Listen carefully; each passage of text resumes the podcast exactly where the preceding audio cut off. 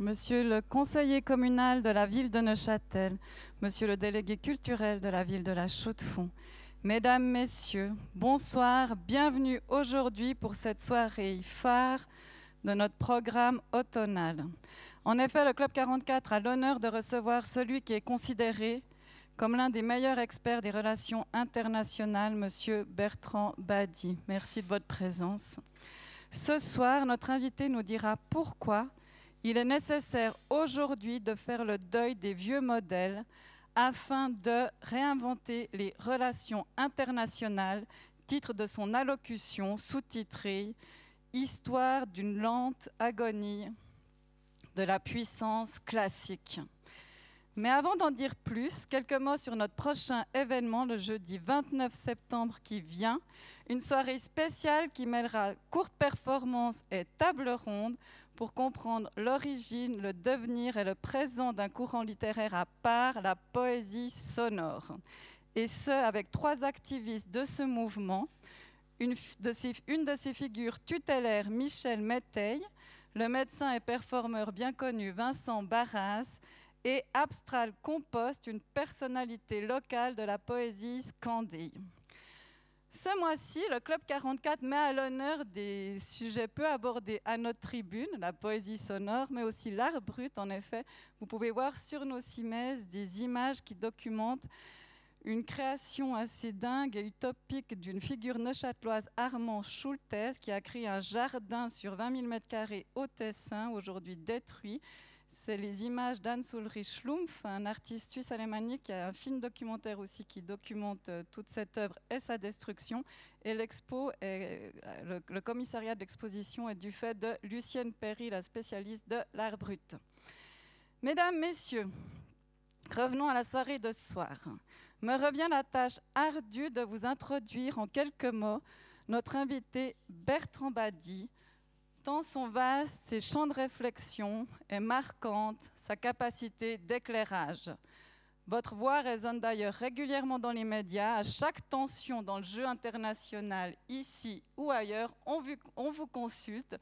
Vous me glissiez tout à l'heure que vous avez d'ailleurs dû refuser depuis hier euh, plus d'une dizaine d'interviews suite à l'ouverture de l'Assemblée générale de l'ONU actuellement. Merci de nous avoir privilégiés. L'offre avec grand plaisir. Notre invité est donc un politiste français, diplômé en études supérieures de sciences politiques à Sciences Po et aussi de l'Institut des langues orientales, docteur et agrégé en sciences politiques. Vous êtes aujourd'hui professeur émérite à l'Institut d'études politiques de Paris. Vous avez aussi été, Monsieur Badi, vice-président de l'Association internationale de sciences politiques de 2006 à 2009. Vous êtes l'un des grands penseurs de la mondialisation. Vous dirigez d'ailleurs avec Dominique Vidal la collection L'état du monde aux éditions La Découverte. Chaque année, vous publiez un ouvrage collectif sur l'état du monde actuel. Vous êtes aussi l'auteur de plus d'une vingtaine d'ouvrages qui font référence. Je remercie notre partenaire Payot, encore et toujours présent ce soir avec certains de ces, ouvrages. Je me contenterai de citer quelques publications récentes, ce qui permettra d'esquisser déjà l'étendue de votre expertise, vous qui vous revendiquez comme un généraliste. Alors, nous allons commencer par le temps des humiliés chez Odile Jacob en 2014, où vous montrez comment l'humiliation est le moteur des relations internationales. Puis, euh, en 2016, à la découverte, Nous ne sommes plus seuls au monde, un autre regard sur l'ordre international, un ouvrage qui met en valeur l'émergence de nouveaux acteurs citoyens et non, et non étatiques dans la marge du monde. Ensuite, en 2018, euh, à la découverte encore, quand le Sud réinvente le monde, essai sur la puissance de la faiblesse, où notamment vous nous rendez compte du ratage de la décolonisation et de l'occasion manquée que celle-ci constitua. Je crois que le livre est épuisé. Enfin, chez Odile Jacob en 2019, l'hégémonie contestée, les nouvelles formes de domination internationale. Dans la suite de vos réflexions sur la puissance, vous nous plongez avec ce livre dans l'histoire pour comprendre ce concept particulier, donc celui d'hégémonie, souvent mal compris et peut-être jamais accompli. Enfin, intersocialité, le monde n'est plus géopolitique au CNRS, les éditions du CNRS en 2020. Vous nous montrez comment les mouvements et les mobilisations populaires que nous constatons aujourd'hui sont plus souvent l'expression d'enjeux sociaux que politiques. Et enfin, les puissances mondialisées, repenser la sécurité internationale chez Odile Jacob en 2021 un appel à revoir et repenser tout l'ordre mondial. Et cet automne sera publié un ouvrage plus particulier, une dimension plus biographique, je crois, qui s'intitule Vive deux cultures, comment peut-on être franco-persan? Voilà, j'ai cité les ouvrages les plus récents, mais j'ai aussi envie d'en mentionner un, plus ancien, car vous êtes aussi un fin connaisseur du monde musulman, un livre publié en 1986, Les deux États, pouvoir et société en Occident et en terre d'islam, un exercice brillant et remarqué de sociologie historique comparée. Mesdames et messieurs, cette saison, nous voulions mettre un accent particulier sur la nécessité d'une épaisseur historique pour embrasser le présent. En cela, pour mieux comprendre le présent plutôt que l'embrasser, en cela, vous nous le rappelez constamment. C'est même par votre manière de vous appuyer sur l'histoire que vous nous permettez de mettre à distance les évidences, les idées toutes faites et de saisir certains aspects saillants de la complexité du présent. Comme Edgar Morin, vous appelez à dire oui à un autre monde, à penser l'humanité à une échelle planétaire de manière plus juste, plus solidaire et en tendant la main à l'autre car pour vous citer, quand on fait cela, on gagne toujours. Mesdames et messieurs, merci de votre présence. Je vous souhaite une excellente soirée. Et Monsieur Badi, à vous la parole. Merci.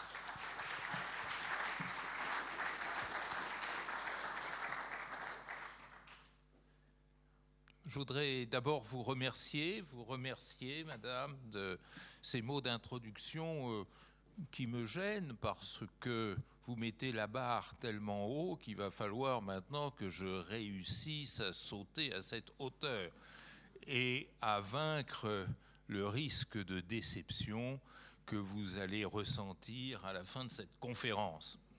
Mais c'est bien de stimuler l'orateur, c'est bien de le défier. Je vous en remercie. Je vous remercie aussi de votre invitation dans cette belle ville que je ne connaissais pas, que j'ai eu le grand plaisir de découvrir euh, cet après-midi grâce à votre président qui s'est révélé être un, guide expérimenté. Et je vous remercie, mesdames, messieurs, de votre présence. C'est courageux. Euh, et euh, je vais tenter de m'en montrer digne. Alors, vous avez déjà dit beaucoup de choses pour introduire mon, mon propos.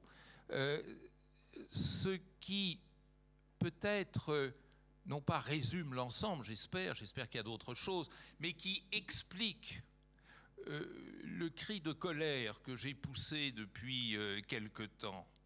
C'est que l'on cède à la facilité de l'éternel retour.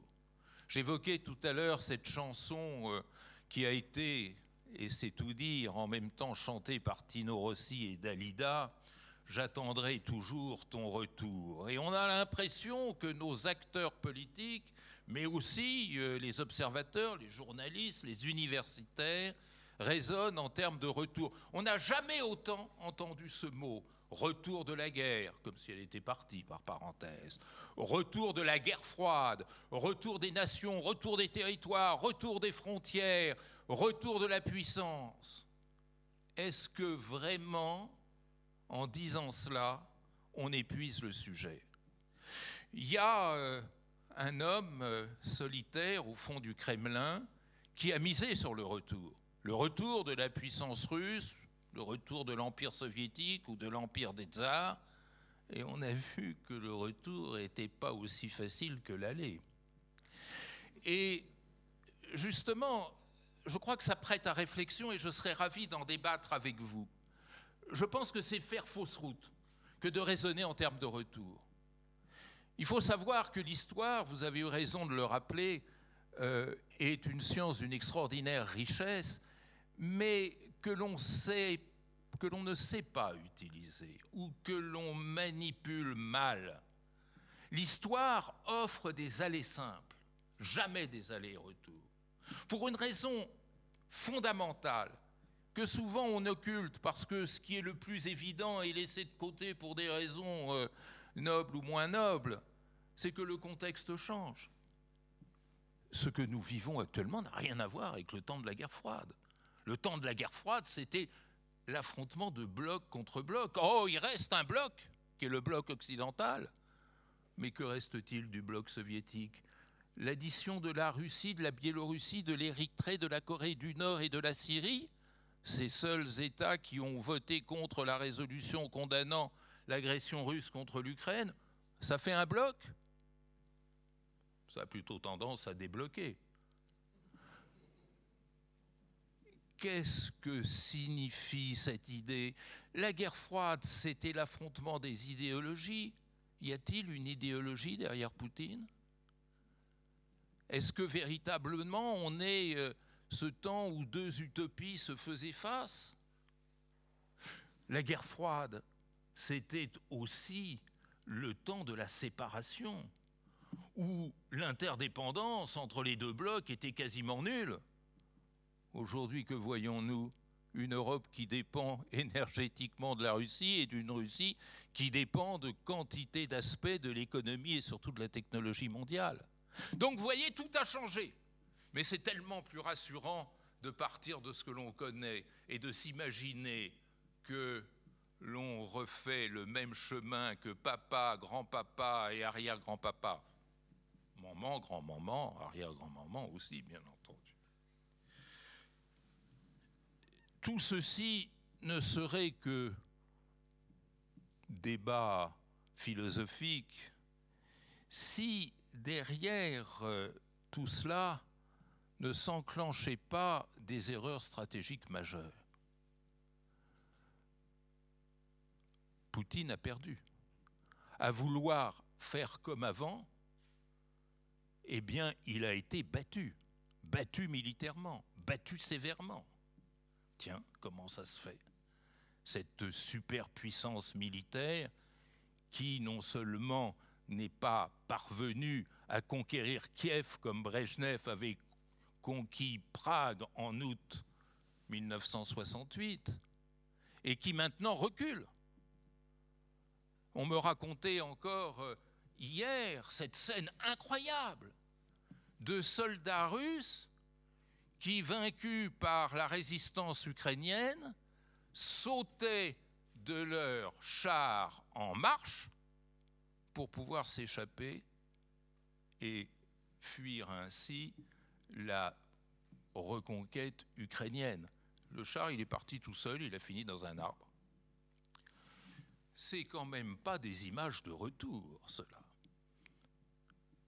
Et véritablement déjà, est-ce que les États-Unis vivaient un retour au Vietnam en 1975, en Irak, en Somalie, en Afghanistan? Et est-ce que Louis XIV est de retour lorsque la France est battue en Algérie ou dans le Sahel? Il y a quand même quelque chose qui a fondamentalement changé et qu'on ne veut pas voir, qui est qu'effectivement, la puissance ou une certaine puissance est devenue impuissante. Ça, on n'aime pas ça. On n'aime pas ça dans une histoire où la puissance apparaissait comme étant euh, l'élément pivot de l'histoire de ces États qui d'ailleurs, sans se gêner, s'appelaient des puissances. Et on n'aime pas découvrir au fil du temps que ces puissances sont devenues impuissantes. C'est ça qu'il faut comprendre ensemble. Pourquoi la puissance ne fonctionne plus Et tout ceci est à mettre en regard avec euh, quelque chose dont je vous parlerai beaucoup, mais que personne ne sait véritablement analyser et concevoir qu'est la mondialisation. Mais derrière cela, il y a quelque chose de plus. C'est que nous pouvons redécouvrir l'histoire de façon sereine, saine, utile. Redécouvrir l'histoire, ce n'est pas voir comment celle-ci revient, mais c'est de voir comment celle-ci change. Je vous propose la démarche inverse. Non pas trouver des retours partout, mais de trouver des différences dans chacun des éléments qui constituent notre chronique internationale contemporaine. Et là, vous allez voir, il y a des surprises. Alors, quel est le point de départ? Le point de départ, c'est un grand philosophe anglais qui, euh, je crois, a été vraiment le fondateur de notre culture politique. Cet homme s'appelle Thomas Hobbes. Thomas Hobbes a écrit un ouvrage qui est, me semble-t-il, le bréviaire, non seulement des relations internationales, mais de la politique européenne moderne. Cet ouvrage, il s'appelle Le Léviathan, il a été publié en 1651. Alors, essayons un peu de remonter dans le temps. Allons solliciter l'histoire pour redécouvrir modestement, humblement ce qu'elle était. Hobbes est né à une époque, nous sommes en 1588, où l'invincible armada était en train de menacer le territoire anglais. Et les historiens nous apprennent que Maman Hobbes, enceinte de celui qui allait devenir le petit Thomas et le grand Thomas Hobbes, était, paraît-il, prise de peur panique devant ce risque d'invasion de l'armada espagnole. Et elle en a été tellement effrayée que Thomas est né prématuré. Et les psychanalystes, on les croit ou on les croit pas, mais il faut toujours les écouter, nous disent l'obsession sécuritaire de Hobbes trouve sa raison profonde dans ce narratif familial qui faisait qu'il était né dans un climat de terreur. Terreur renouvelée par le fait qu'en 1618 commence la fameuse guerre de 30 ans, l'une des plus sanglantes de l'histoire européenne. Elle s'achèvera en 1648 au moment où Hobbes achève son opus magnum. Et en même temps, lorsque Hobbes, lassé d'entendre parler de la guerre, zappait et passait de BBC One à BBC Two, il euh, entendait parler de ce qui se passait chez lui, c'est-à-dire une terrible guerre civile qui avait valu au roi Charles, pas celui dont on parle à la télé en ce moment, mais Charles Stuart qui avait été décapité. Donc l'ambiance n'était pas tellement à l'apaisement. Et donc, euh, les historiens sont d'accord pour établir que Hobbes a fait peut-être l'opération la plus grave sur le plan de la construction de la politique moderne, c'est-à-dire assimiler la politique à la sécurité. Et Hobbes le dit, à quoi sert la politique? À produire de la sécurité. Ça paraît évident dans le pays d'où je viens, qui est celui de Gérald Darmanin. Eh bien, la définition paraît plus qu'évidente. Mais n'y a rien d'évident à cela. Et si la politique, c'était la redistribution? Et si la politique, c'était la solidarité? Et si la politique, c'était euh, la euh, tentative de faire coexister ensemble, comme le disait déjà Aristote, des individus différents? Non, nous dit Hobbes, la politique, c'est produire de la sécurité. Comment produire de la sécurité? Eh bien, dans le Léviathan, il nous explique, en construisant un contrat social. Et ce contrat social, c'est le contrat que les individus sujets passent entre eux en abandonnant une part de leur liberté contre de la protection. C'est un contrat qu'ils passent entre eux et qu'ils passent avec le souverain. Je t'abandonne, souverain, une part de ma liberté pour que tu assures ma protection. C'est une assurance. Mais ça veut dire quelque chose d'extraordinairement grave qui fonde notre culture du politique, à savoir qu'il n'y a pas de sécurité possible sans souveraineté. D'accord Nous sommes tout d'un coup projetés dans un monde de souverains. Oui, mais alors que se passe-t-il? Si le monde est un monde de souverains, Que se passe-t-il s'il y a des différends, s'il y a des conflits, des mésententes entre les souverains S'ils sont souverains, ils n'obéissent à personne. J'en parlais à M. de la Palisse l'autre jour, il me disait, oui, c'est évident. Et effectivement, Hobbes, dans le Léviathan, nous dit, les souverains ne sont soumis à aucune loi commune, à aucun arbitrage, à aucune organisation commune. Ça nous explique bien des choses sur la paralysie des Nations Unies aujourd'hui. Alors, s'ils ont des différends, qu'il n'y a pas d'arbitre, qu'il n'y a pas de loi commune, comment ça se passe? Eh bien, il nous dit, hop, c'est pas compliqué. La seule façon de résoudre les problèmes, lorsque les États ne sont pas d'accord entre eux, c'est la guerre. Et nous avons, mesdames et messieurs, inventé dans notre histoire politique ce frissonnant principe que la guerre est fonctionnelle, que quand il y a des problèmes entre les États, ben on fait la guerre. Oh, c'est banal, c'est pas mal, ça résout bien des choses que rien d'autre ne pourrait résoudre. Et Hobbes, à la page 126 de l'édition 1971 du Léviathan, nous dit les souverains sont entre eux. Les souverains, dans le langage de l'époque, ça veut dire les États. On n'employait pas encore le terme. Les souverains sont entre eux comme des gladiateurs. Gladiateurs. Alors, je ne sais pas si Poutine a lu Hobbes, c'est un peu difficile pour lui. Mais ça doit lui dire des choses, ça. Quand même, c'est pas mal, je suis un gladiateur. L'homme qu'on voit en kimono adorant envoyer des coups de pied, gladiateur, ça fait classe. Et effectivement, c'est notre histoire.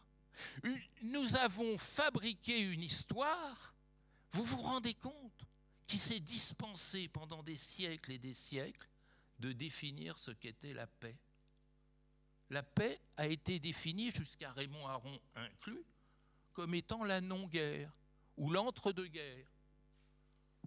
On ne s'est pas cassé la tête pour trouver une définition de la paix. Il suffisait de définir ce qu'était la guerre, cette manière d'utiliser la force pour régler des différends, et l'ordre international était ainsi pensé. Donc dans cette vision, mesdames et messieurs, la puissance, c'est une évidence. La puissance, c'est le principe qui anime ce rapport entre gladiateurs. C'est le principe qui anime les relations internationales. Et donc les relations internationales se traduisent par la formule miracle de rapport de puissance. C'est le rapport de puissance qui fait la vie internationale. Et si on veut éviter trop de guerres, eh bien, balance of power, c'est-à-dire équilibre de puissance. Parce que si je suis plus fort que monsieur, je ne vais pas me gêner pour l'attaquer. S'il il se sent plus fort que moi, il va me ficher une raclée. Si on se perçoit comme étant de même puissance, on va essayer de faire ami-ami parce que c'est la solution la plus rationnelle. Donc, euh, toute notre histoire des relations internationales reposait là-dessus. Et le zénith a été atteint en 1945. En 1945, en même temps, les relations internationales devenaient une discipline académique aux États-Unis, quelques tentatives en Angleterre, mais surtout aux États-Unis, et la puissance aux États-Unis en 1945, c'était le summum de l'efficacité, puisqu'elle avait permis de gagner la guerre, mais c'était aussi le summum de l'éthique, puisqu'elle avait terrassé le monstre nazi. Donc, on définit aux États-Unis les relations internationales comme le power politics. Quand je dis quelque chose en anglais, c'est que c'est important. Sinon, je le dis en français. Donc, effectivement, la puissance avait cette réputation d'infaillibilité. Mesdames et messieurs, c'est fini. C'est fini. Le rapport de puissance ne mène plus le monde. La puissance ne permet plus de gagner aujourd'hui. Ah tiens. Mais pourquoi disait ma tante? Bah oui, elle disait ça. Chera. Eh bien, pour trois raisons. Trois raisons qui, effectivement, sont les trois ruptures qui amorcent cette réinvention des relations internationales. La première rupture, c'est la décolonisation. Alors, j'en sais quelque chose en tant que Français. Le traumatisme qu'a été 1954. Je n'avais que 4 ans, mais c'est comme si c'était hier, je m'en souviens très bien. La France est battue à Dien Bien Phu. Est-ce que c'est le rapport de puissance qui a déterminé cet échec? Je me rappelle, je me rappelle très bien, je revois cette scène. Le ministre de la Défense de l'époque, René Pleven, inaugurait une statue au général Mangin, tout près de chez moi. Mon papa m'y avait emmené. Et effrayé, gamin de 4 ans que j'étais, par la défaite de Dien Bien Phu, il paraît, ça je m'en souviens pas très bien, mais vaguement, j'ai tiré la manche de Pleven. Pourquoi t'es pas Dien Bien Phu? Quand même, c'est qu'il se passait quelque chose euh, dans ce contexte. Et puis, huit ans après, c'était un peu différent. Huit ans après, la France avait l'impression d'avoir gagné la guerre en Algérie. Mais elle a perdu politiquement la partie qu'elle avait menée. Alors il y a quelque chose de bizarre. Le plus puissant peut perdre, et quand il gagne, militairement, il peut perdre politiquement. On en perd son latin des relations internationales. Ça, c'est un choc. Ça, c'est le début qui aurait dû être médité mais qui n'a été compris par personne, ni par les Anglais, défiés au Kenya, défiés en Inde. Rappelez-vous quand Churchill parlait euh, de Gandhi comme étant euh, euh, ce fakir en guenillé. Fakir en guenillé, ben, il a mis en défaite l'Empire britannique. Ce n'était pas Her Majesty the Queen, c'était son père. Et puis il y a eu un deuxième événement. Deuxième événement qu'on n'a pas su vraiment comprendre, c'est la dépolarisation. C'est la chute du mur. La guerre froide, elle avait gelé ce power politics. Effectivement, le rapport de puissance apparaissait à travers cette grammaire de la guerre froide, sous une forme nouvelle qui était la dissuasion, mais qui renvoyait toujours au rapport de puissance. Et puis il s'est passé quelque chose en 1989, pas tellement le 9 novembre lorsqu'est tombé le mur, mais un certain 2 décembre 1989. On s'en souvient peu. Ce jour-là, tempête dans la rade de la Valette à Malte, et George H. Bush, président des États-Unis, reçoit sur un bâtiment américain Mikhail Gorbatchev. Et Mikhail Gorbatchev dit à Bush, qui en est resté Bush B. C'est de là que vient l'expression d'ailleurs, c'est intéressant. Oui, oui, oui, oui lui dit, l'URSS n'est plus intéressée par la compétition avec l'Occident. Pour la première fois, Hobbes tombe. Voilà une nouvelle façon d'envisager les rapports entre souverains, qui n'est plus l'infinie compétition, qui n'est plus le gladiateur, mais autre chose que l'on ne savait pas nommer l'Occident n'a pas compris ce message de Gorbatchev. Cet homme qui a révolutionné le monde et qui n'a pas eu droit au millième des hommages que la majesté qui n'a rien révolutionné du tout inspire à M. Stéphane Bern. Oui. C'est Stéphane Bern qui a annoncé hier dans le journal télévisé, vous vous rendez compte, quelle femme extraordinaire, il y avait 500 chefs d'État à ses funérailles. 500 chefs d'État. Tiens, j'ai sorti mon dictionnaire. Hein, où, sont, où sont les 307 autres? J'en ai même pas trouvé un. Bon, peut-être Taïwan, effectivement, le Vatican. Mais le chef d'État n'était pas là, donc c'était pas lui. Bon, bref, la révolution était très forte. Et on n'a pas compris à ce moment-là que commençait la troisième rupture je pense, pressenti par Gorbatchev, il y a des indications qui montrent que Gorbatchev avait cette lucidité que nous n'avons pas su du tout saisir au vol, qui est la mondialisation. Alors la mondialisation que sentait venir Gorbatchev, je pense que c'est le premier, avant même les dirigeants chinois, à avoir compris ce qui était en train de se produire. C'est quelque chose d'absolument gigantesque. Alors je vais vous livrer un secret. Quand on a envie de coller un étudiant, c'est quelquefois ça, ça vous démange, on lui donne comme sujet, définissez la mondialisation. On est sûr qu'il tombe dans le trou puisque personne n'a jamais su définir ce concept. Vous savez, ce mot qu'on emploie tout le temps, personne ne sait le définir. Alors, faisons preuve de modestie. Si on ne sait pas définir, faisons comme les médecins quand ils ne savent pas définir une maladie. Mettons en évidence les symptômes. Il y a trois symptômes à la mondialisation, que sont l'inclusion, l'interdépendance et la mobilité. Ces trois révolutions tranquilles. Alors contrairement à la décolonisation et à la dépolarisation, aucun de ces symptômes n'est visible. Et c'est pour ça que nous avons raté le train de la transformation des relations internationales, parce que nous n'avons pas vu in concreto. La mondialisation n'a pas eu son Dien Bien Phu ou sa rate de la Valette dont je parlais tout à l'heure. Mais réfléchissez, réfléchissons un moment. L'inclusion, ça veut dire quoi? Ça veut dire que pour la première fois depuis Adam et Ève, il y a un certain temps, pour la première fois, un système était vraiment international. C'est-à-dire incluer tous les États-nations, sauf peut-être les Palestiniens, c'est une autre affaire. Mais nous n'avions connu dans notre histoire que des systèmes qui étaient faussement internationaux car ils n'étaient que régionaux. Quand on parlait du système international au XIXe siècle, c'était l'Europe, c'était le système européen, c'était celui du Congrès de Vienne, c'était celui de Metternich, celui de Bismarck, celui de Talleyrand. Là, tout d'un coup, tout le monde est dans le même bateau.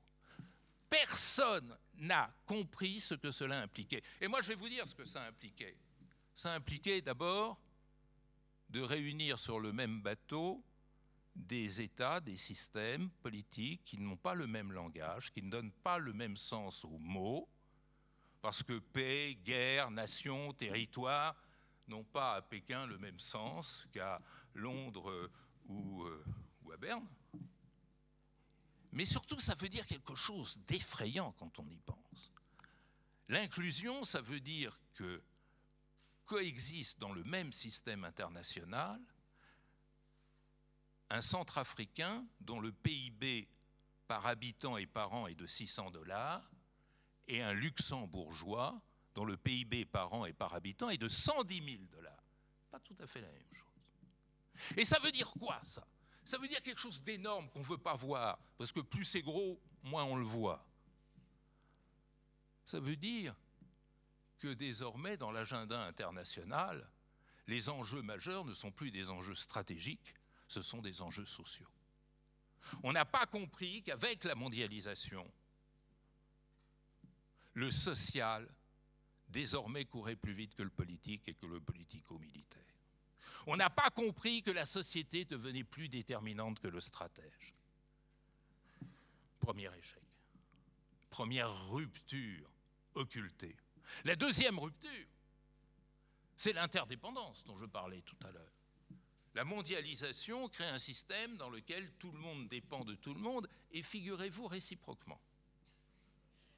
Et ceci est vrai sur le plan politique, sur le plan économique, sur le plan social. On est en train de découvrir quelque chose qui est fou, qui est dingue, qui est que on a cherché à marginaliser la Russie depuis 1991 mais en même temps, on s'est rendu totalement dépendant des ressources énergétiques russes. Il y a quelque chose de contradictoire. Ben oui, il y a un truc qui ne va pas. Bon. Personne n'a compris ce que voulait dire l'interdépendance. Et personne n'a compris ce que M. de la Palisse m'a encore une fois confirmé. Généralement, il est d'accord avec moi. À savoir que l'interdépendance est le contraire de la souveraineté. Souveraineté, c'est fini on n'arrête pas d'employer ce terme. Hein, retour, retour à la souveraineté. Vous allez voir, la souveraineté énergétique européenne. Ah oui? D'accord. Moi, je saurai ce qu'est la souveraineté énergétique européenne le jour où on trouvera de l'uranium en Lombardie, des terres rares en Rhénanie et du pétrole dans la forêt de Fontainebleau. Sinon, il n'y aura jamais de souveraineté. Et le grand problème, c'est que du coup, on assiste à une dissociation inédite entre la souveraineté comme conquête de ceux qui sont dominés, qui restent vivaces, je veux m'émanciper d'eux, souveraineté des Kanaks face à la colonisation française en, Nouvelle-Calédonie, et la souveraineté comme mode de gouvernement qui est strictement impossible. Personne n'en a tiré les conséquences. Mais j'ai continué ma conversation avec M. de la Palisse. T'es content, ça l'a sorti de sa torpeur. Et je lui ai dit, mais alors s'il n'y a plus de souveraineté, il n'y a plus de puissance. Ben, il dit, ben oui. C'est-à-dire que l'interdépendance vient capter les logiques de puissance. Comment voulez-vous être puissance quand vous êtes puissant quand vous, êtes dépendant? C'est bête hein, comme question, mais c'est incontournable. Et puis, il y a une troisième rupture qui est la mobilité. La mondialisation, c'est la mobilité. Alors là, je dois dire que j'ai été extrêmement marqué par la découverte d'une recherche très intéressante menée par l'université South California, je dis en anglais, donc ça va être important, et Arizona, ensemble. Et c'était à propos du Covid, où ils ont montré, démontré de manière extrêmement euh, pertinente qu'il n'y a pas de terminus à quo. Ça ne veut rien dire de chercher où est né le Covid. Le Covid, il n'est jamais né. Le Covid, c'est un virus qui ne cesse de se transformer. Il a toujours existé. Simplement, il, mute. Il mute. Et ça veut dire quoi? Ça veut dire que dans notre grammaire politique obsienne, nous sommes obsédés par le statique. D'ailleurs, État et statisme, c'est la même racine. Le territoire, les enracinements, les fameuses racines dont on nous parle. Racine, terme insupportable quand on est chez le dentiste et absolument insupportable quand on fait de la science politique. Il n'y a pas de racine, parce que nous n'arrêtons pas de bouger. Et non seulement nous n'arrêtons pas de bouger, mais de plus en plus, ceux qui gagnent sont ceux qui bougent. C'est la raison pour laquelle la migration est l'avenir du monde. Alors on peut inventer toutes les formules que l'on veut, il se trouve que l'on est dans un monde où les humains bougeront de plus en plus, de même que les ressources bougeront de plus en plus. Ça plaise ou ça plaise pas, c'est comme ça. Vous savez, dans un pays, il ne faut quand même pas l'oublier, où on échange quotidiennement quelque chose comme 3200 milliards de dollars par jour dans les systèmes financiers, croire encore à la souveraineté, à la territorialisation et au statisme, bah, c'est du Fernand Reynaud. Mais quelquefois, c'est bien quand il parle des douaniers. Vous connaissez son histoire de l'étranger. Hein, et c'était un grand penseur de la mondialisation, Fernand Reynaud. Bah, c'est pas parce qu'il est auvergnat qu'il est ridicule. Hein. Bon. Et donc, repenser les relations internationales à travers le mouvement, c'est quelque chose que nous ne savons pas faire. Tellement nous sommes obsédés par la fixité des territoires. Tout ceci a fait basculer Hobbes dans sa tombe, c'est évident. Mais surtout, l'a fait bousculer dans quelque chose de très intime, qui est ce que nous n'avons pas su voir venir, à savoir la mutation, voilà encore un mutant, profonde du concept de sécurité. Obsédés par Hobbes, nous considérons que la sécurité, c'est se protéger contre les menaces que le concurrent fait peser sur nous c'est-à-dire le gladiateur qui se considère comme menacé dans sa sécurité par le gladiateur voisin. Nous n'avons pas vu que les paramètres sécuritaires de notre monde, en très peu de temps, avaient complètement changé. C'est-à-dire que nous sommes passés de cette sécurité nationale et stratégique à la sécurité globale. La sécurité globale, c'est le dernier né de notre histoire des relations internationales. La sécurité globale, c'est une sécurité qui n'est pas menacée par un ennemi, qui n'est pas ébranlée par un stratège concurrent. La sécurité globale, c'est ce qui est inhérent au mode de fonctionnement du système tout entier. Et ça, je ne l'ai jamais appris à l'école, puisqu'on n'y pensait pas. Et si je regarde la Charte des Nations Unies, 1945, personne n'en parle. Et pourtant, mesdames et messieurs, si nous faisons le bilan des menaces qui pèsent sur notre monde, l'insécurité alimentaire, c'était longtemps 8 millions, c'est maintenant 10 millions de morts par an. C'est-à-dire, l'insécurité alimentaire tue chaque jour autant que 8 attaques sur le World Trade Center. 8 11 septembre, chaque jour, ces gens qui anonymement meurent de faim. L'insécurité climatique, nous dit l'OMS, difficile à mesurer, mais l'OMS considère que c'est environ 8 millions de morts par an. L'insécurité sanitaire, on n'arrive même plus à tenir les comptes des dégâts de la pandémie. Le terrorisme, c'est 10 000 à 40 000 morts par an. C'est plus la même échelle. Les guerres interétatiques, c'est encore moins que cela. Même si par moment, et nous en savons quelque chose à travers le conflit ukrainien, ces chiffres viennent à être réévalués.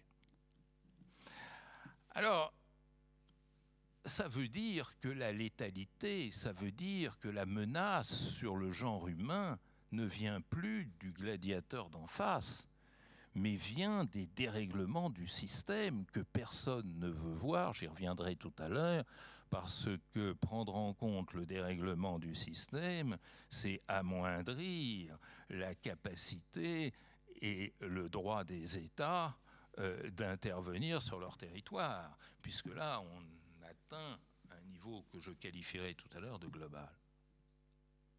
Et ça veut dire aussi quelque chose de pire encore.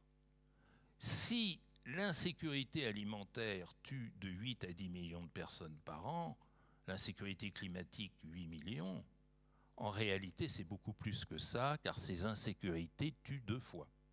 Elles tuent directement, c'est les chiffres que je viens de vous donner, mais elles tuent aussi parce qu'on s'aperçoit que les formes nouvelles de conflictualité sont de plus en plus alimentées par cette insécurité humaine. Bien sûr que les djihadistes tuent au nom du djihad au Sahel.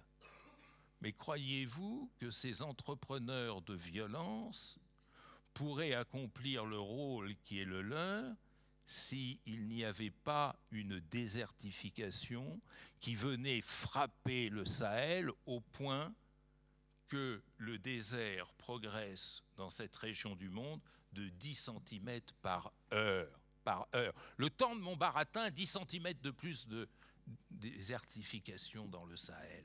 Ça veut dire quoi?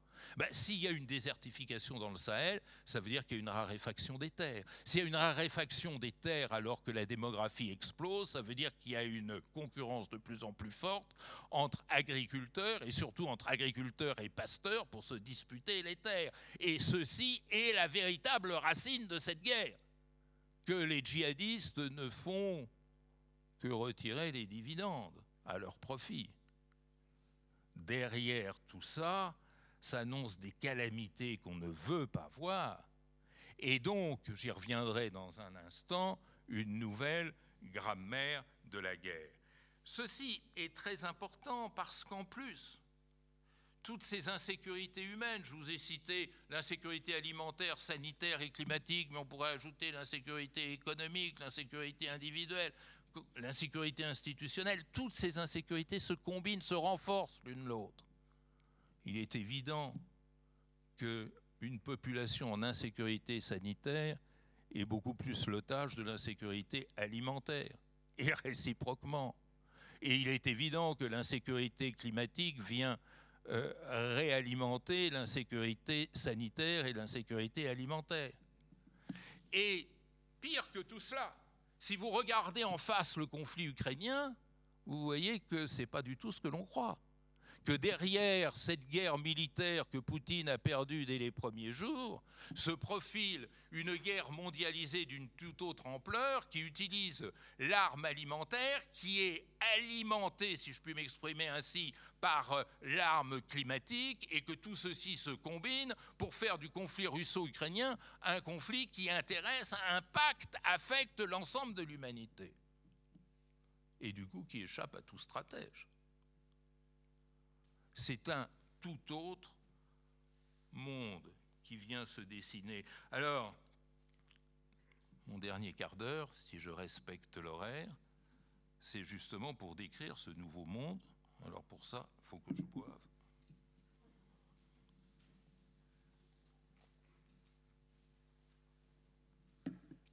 Qu'est-ce que c'est que ce nouveau monde? Ce nouveau monde, il est social, il est plural, il est fluide et il est global. C'est les quatre caractéristiques qui, tout d'un coup, nous font apparaître un monde tout à fait différent de celui que j'ai connu à ma naissance. Vous vous rendez compte? Je suis né dans un monde, je vais mourir dans un autre.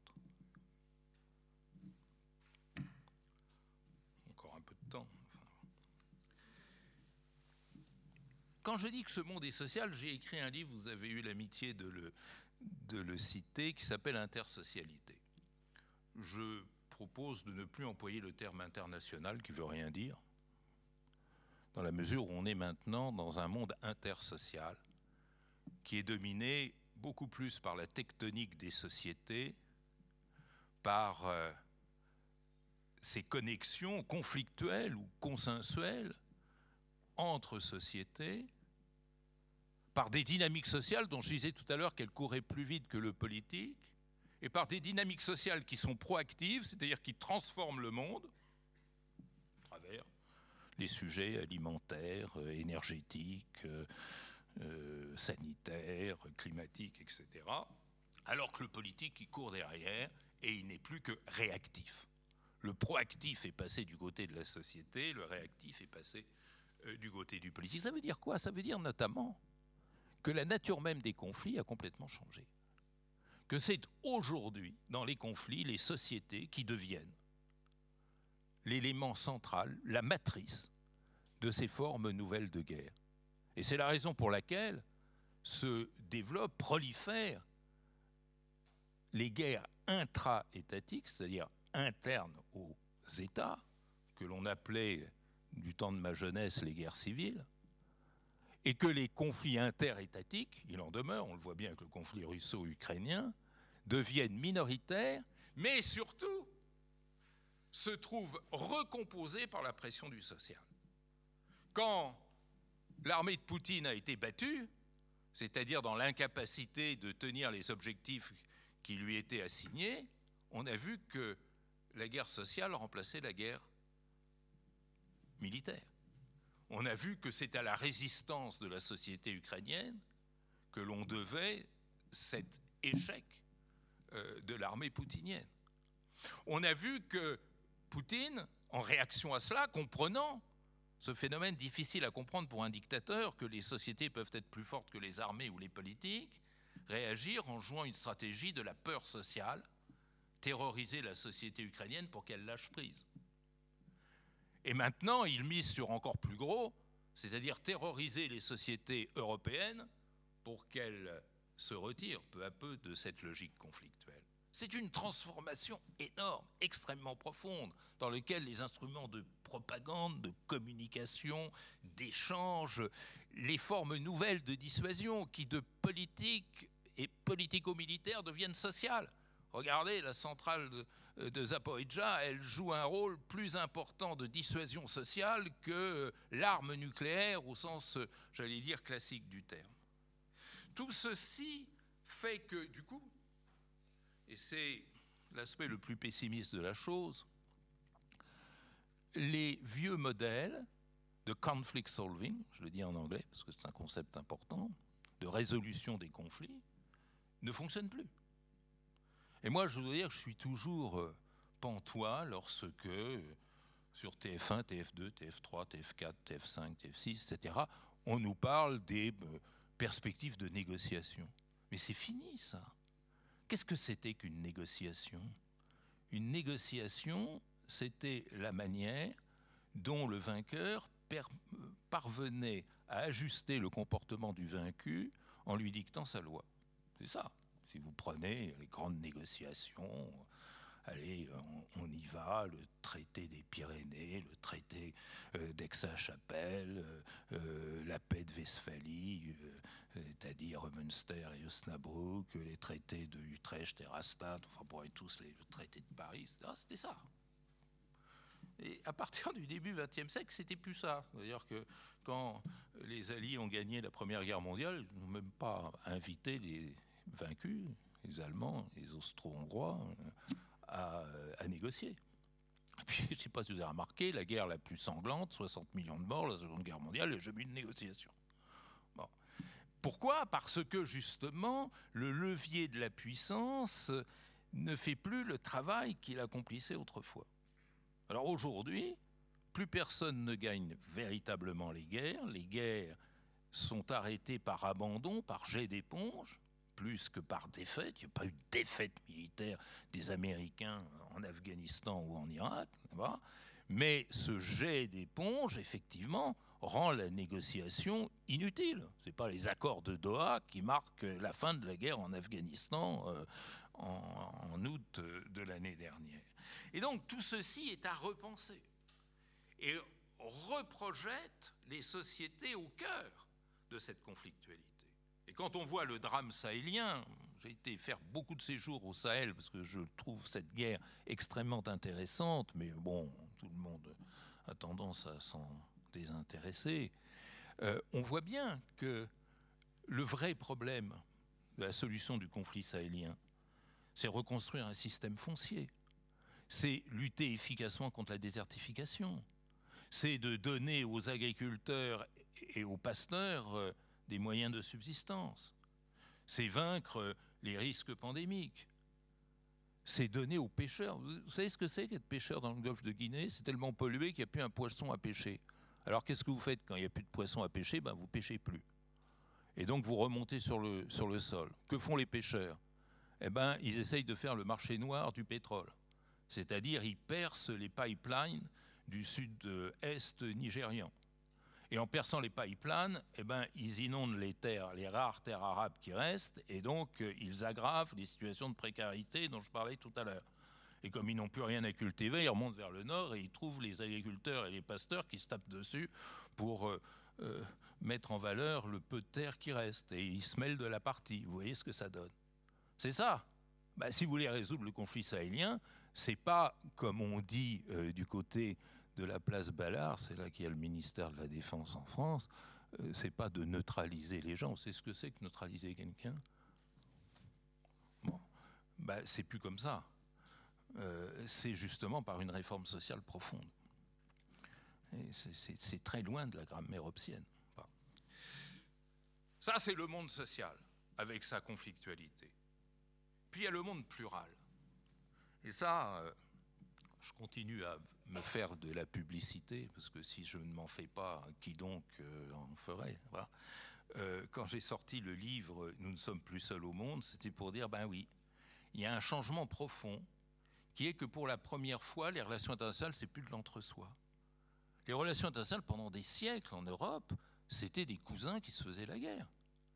Toutes les dynasties européennes étaient liées, euh, alliées, se mariaient entre eux. C'est pour ça que, bon, regardez les, bah oui, regardez les, portraits de Goya ou de Velázquez, euh, vous voyez, voyez les dégâts de la consanguinité. Hein, hein, euh, donc, c'était des guerres de l'entre-soi. Maintenant, il faut construire les relations internationales de l'altérité. Et au lieu de se mettre à ce travail, on a vu l'Occident aller dans le chemin inverse, c'est-à-dire se reconstituer en bloc embastillé autour de l'OTAN, qui est un contresens absolu du point de vue de la transformation des relations internationales, et donc susciter la méfiance de ceux qui sont à l'extérieur. Quand vous êtes à l'extérieur, vous regardez toujours d'un mauvais œil ceux qui sont à l'intérieur. Ça, c'est un comportement humain fondamental. Et ceci s'est fait notamment au détriment d'une catégorie que l'on n'a jamais su traiter sur le plan des relations internationales, qui est celle des émergents. Qu'est-ce que c'est que les émergents? Ce qu'on appelait les dragons asiatiques euh, ou euh, les euh, jaguars américains, sud-américains. ce sont des puissances nouvelles qui viennent de l'extérieur de notre Bastille et que nous, nous nous empressons, nous occidentaux, de nommer des nouveaux riches, des parvenus, des gens mal élevés. Et du coup, ben voilà, le G7, il reste entre gens de bonne famille, comme disait ma tante. Et ça, cette exclusion des émergents a créé un nouveau cycle de l'humiliation et a surtout conduit ces puissances émergentes, la Chine en tout premier lieu, mais également l'Inde, le Brésil, l'Indonésie, le Mexique, tout un tas de pays qui ne veulent pas euh, soutenir la lutte évidemment juste de l'Ukraine contre la Russie pour ces raisons-là parce qu'ils se sont exclus. Ça va être encore un truc pour favoriser le renforcement du clan occidental. Et donc tous ces gens-là sont en train de créer un système international alternatif. Et nous ne le voyons pas. Alors quand j'ai sorti mon livre, Nous ne sommes plus seuls au monde, j'étais fier d'aller le présenter à Dakar. Et euh, euh, discuté par un très grand économiste sociologue euh, sénégalais qui s'appelle Felwin Sarr, dont vous avez probablement entendu parler.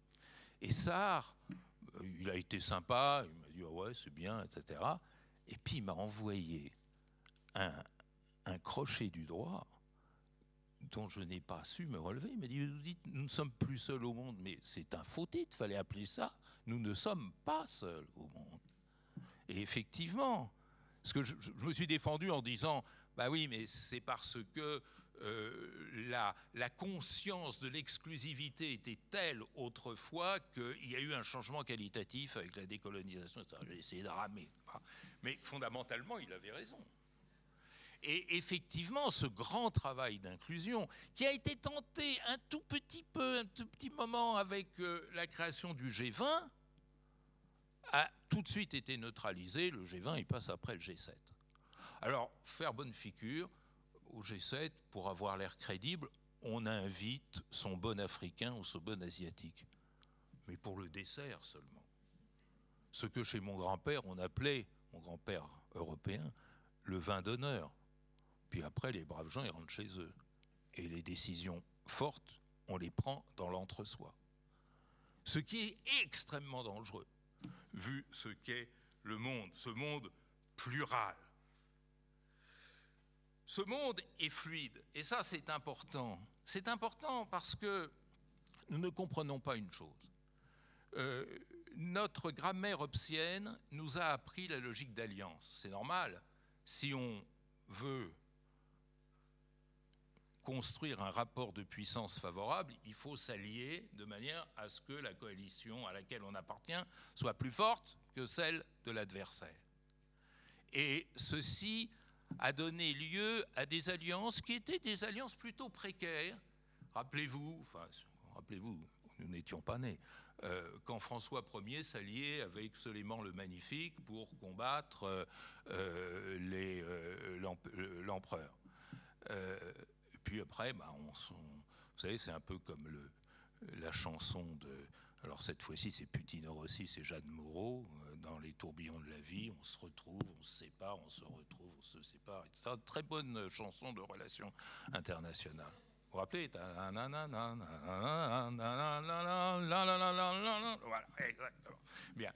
Eh bien, avec la guerre froide, on a inventé quelque chose de nouveau, qui est l'alliance pérenne dont l'OTAN est la manifestation. C'est la première fois dans l'histoire que s'est construit un système d'alliance qui n'était pas de circonstances, mais qui était structurel. Et tellement structurel que lorsque le pacte de Varsovie a été détruit, George H. Bush a décidé de maintenir l'OTAN.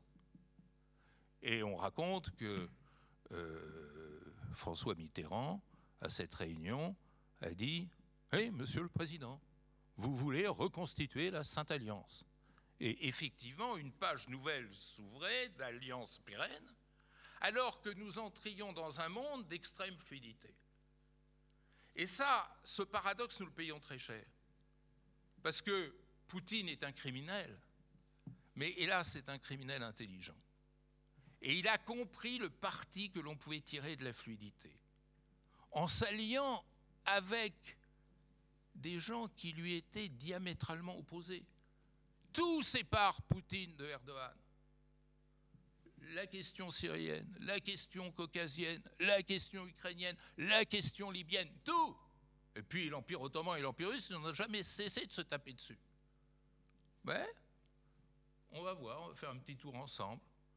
Et puis euh, voilà, euh, on rencontre pour un jour et plus si affinité.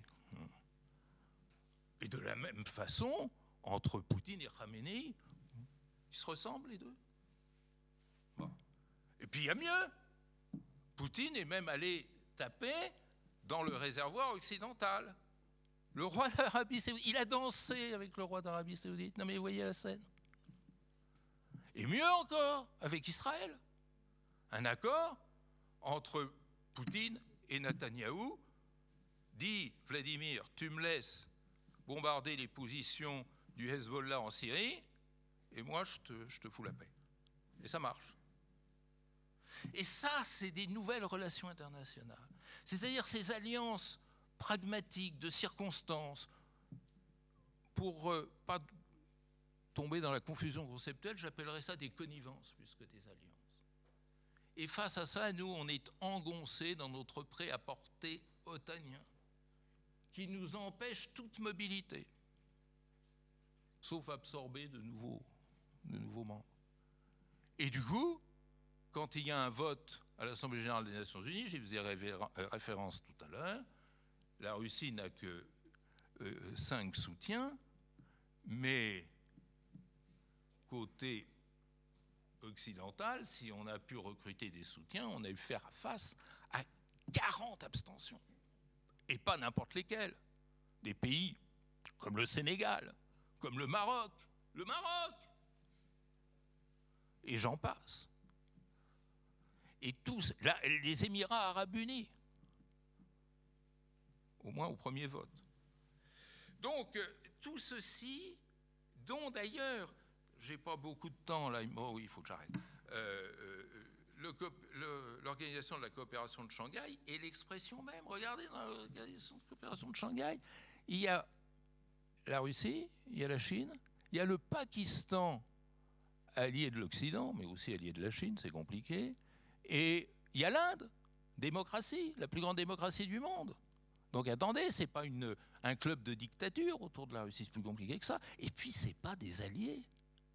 Si vous étudiez ce que dit et ce que fait Xi Jinping, ce n'est pas un comportement d'allié. C'est le comportement de quelqu'un qui dit à Poutine Moi, ça m'arrange de te voir affaibli en même temps que les Occidentaux. Tu cognes sur les Occidentaux, tu les affaiblis, ils te cognent dessus, ça t'affaiblit, moi, ça me renforce. Et ça, c'est tout un jeu qui s'esquisse, qui n'a rien à voir avec l'alliance. Et enfin, je dirais, nous sommes dans un monde global, c'est-à-dire dans un monde où la solution à ces insécurités nouvelles dont je parlais tout à l'heure ne dépend plus de l'addition de 193 politiques nationales ou dans le langage Stéphane Bernien de 500 politiques stato-nationales, mais dépend d'une gouvernance globale. Vous savez, l'autre jour, j'ai fait un rêve, je voulais vous le raconter une minute. On était en 2300 et je vivais encore. Ça vous fait rire. Et j'entendais le journal présenté par M. Laurent Delafrousse, et il disait grand succès, grand succès de la COP 274, qui s'est réunie hier à Trifouilly-les-Canards. Les délégués se sont mis d'accord pour que dans 25 ans, la température soit diminuer de 1 degré, passant de 52 à 51. Ben, ça, c'est la route que nous prenons. C'est-à-dire persister dans la logique interétatique là où nous attend la gouvernance globale. on ne peut que globalement régler ces problèmes. Alors vous allez me dire, c'est un utopiste, c'est un professeur tournesol, c'est un, un, imbus, etc. Non, parce que la gouvernance globale, elle est déjà très active dans bien des domaines. Si vous pouvez prendre l'avion, si vous pouvez surfer sur Internet, si vous pouvez manger, si vous pouvez aller au cinéma, c'est grâce à la gouvernance globale. Et donc, euh, si nous ne relevons pas le défi de cette globalisation de l'action publique, eh bien, on échouera et puis on mourra. Je voulais finir sur ce mot.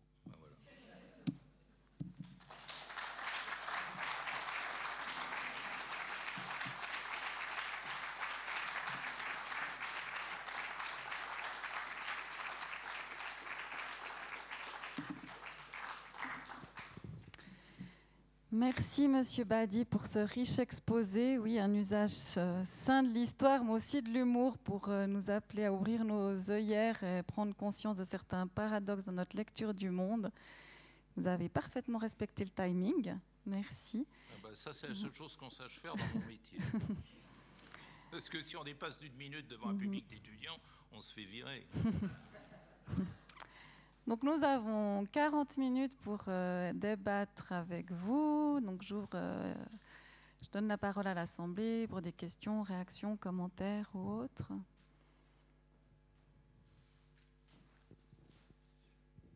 Merci pour votre brillant exposé.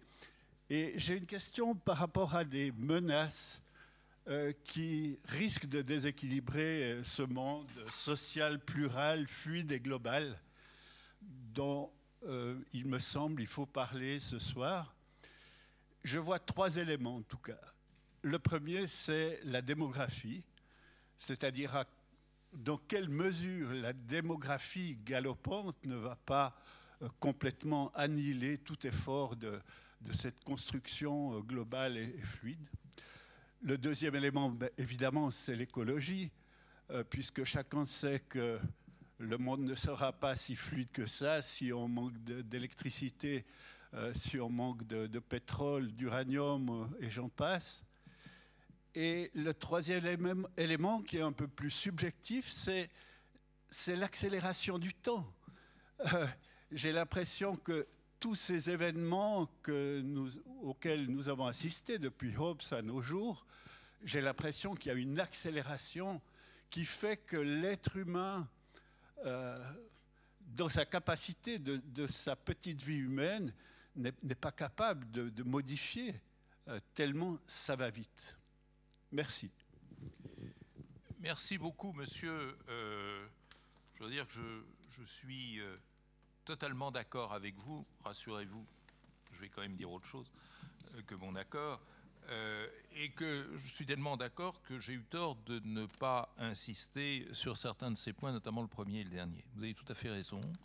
Et euh, je crois que ça s'imbrique dans ce que j'ai essayé de démontrer. Alors, le facteur démographique, il fait dans mon esprit partie, et plus que partie, il est même au centre de cette intersocialité dont je parlais tout à l'heure. Euh, on peut en prendre la mesure, c'est-à-dire euh, faut être prudent avec les projections. Vous savez, beaucoup de projections en matière de démographie ont été démenties, mais euh, il y a de bonnes raisons de penser que euh, à la fin de ce siècle, par exemple, l'Afrique ce sera 40% de l'humanité.